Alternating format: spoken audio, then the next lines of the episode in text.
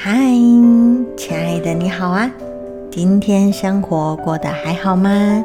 今天跟你分享的这场占卜呢，是我第一次掉眼泪的占卜。这一次的问卜者呢，叫做茵茵。四十分钟的时间里面，她陆续问了职场发展的问题，以及亲子关系的状况。又尤其呢，是她跟孩子之间的问题问的最多。从一开始，我跟他的谈话中得知，他呢是一位主管，他每天的生活啊，可以说说是上紧了发条的。从睁开眼睛到刚闭眼睡觉，这中间所有带孩子啊、工作啊、煮饭啊、整理家务、哄孩子睡觉啊，这些中间的过程，可以说呢，很少有闲下来的时候。但是呢，他认为生活就是这样子，再怎么辛苦，他都愿意承担。那从一开始职场发展的牌面上来看，可以知道呢，茵茵是一位自我要求很高的人，面对各种工作，他都一丝不苟。那这一次来问职场发展，其实呢，主要是想要知道职场的人际关系该怎么做才会比较好一点。那在这边的牌面呢，充满了火元素跟风元素的牌，所以不难看出，茵茵在职场上表现出来的是直接又有点冲的一个主管，说一不二，想法快，思绪也快，所以呢，可能跟身边的人相处上，别人会跟不太上他的脚步，而他的建议牌出现的是圣杯六。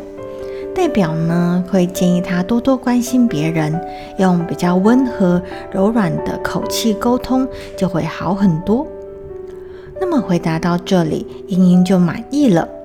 接着呢，他就急着想问跟孩子之间的相处。茵茵问道：“我想要知道我的大儿子是怎么看我的。”这时候的茵茵呢，她的口气跟刚刚在问工作时候的口气就差很多了。刚刚的他呢，和缓而且稳定，但是一问到亲子，他的口气就开始变得很急躁了。我请他默想，并且抽了牌。这七张牌里面呢，不难看出里面有许多的爱，但是呢，也有许多的问号。以他的儿子来说，看起来呢，他其实是知道妈妈很辛苦、很忙，也能够理解为什么妈妈好像没有办法常常的陪伴自己。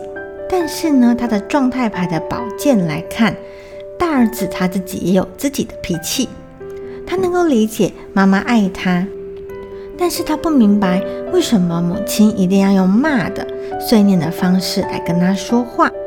看着代表大儿子的两张牌，这给我很强烈的感觉是，这个大儿子想要靠近妈妈，但是又不敢靠近。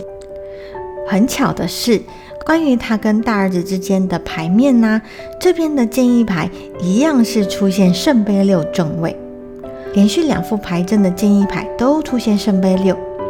这个意思呢，代表塔罗牌一样在建议他面对孩子，还是要多一些温暖和柔性。他们会理解茵茵的辛苦的。茵茵听到这边就有些懂了。他说，他也有注意到自己面对孩子的时候讲话很急很躁，大概是因为神经实在是太紧绷了，让他把工作上主管的姿态带到家里面来。忘记放松，也连带影响到她和孩子，甚至是她和老公之间的关系。说着说着，茵茵开始讲话，有一些哽咽，好像快要哭了。其实听到这边呢，真的蛮心疼她的。综合刚刚的两个问题的牌面来看，可以知道茵茵是一个很尽责的人，她对身边的人有要求。但是他对自己的要求更高，他希望自己可以扮演好身上所有的角色，不管是主管、妈妈、老婆、媳妇还是女儿。但是呢，这些角色全部要做好，其实呢会需要花他很多的时间，可能二十四小时都不够用的。他不愿意放弃努力已久的工作，不愿意放弃自己的梦想。又担心自己花了太多时间在工作上，忽略了给孩子的爱。所以呢，他总是蜡烛多头烧。这样子紧绷又疲倦的生活，几个人受得了？说那些努力打拼又兼顾家庭的妈妈很伟大，这句话真的是不为过哦。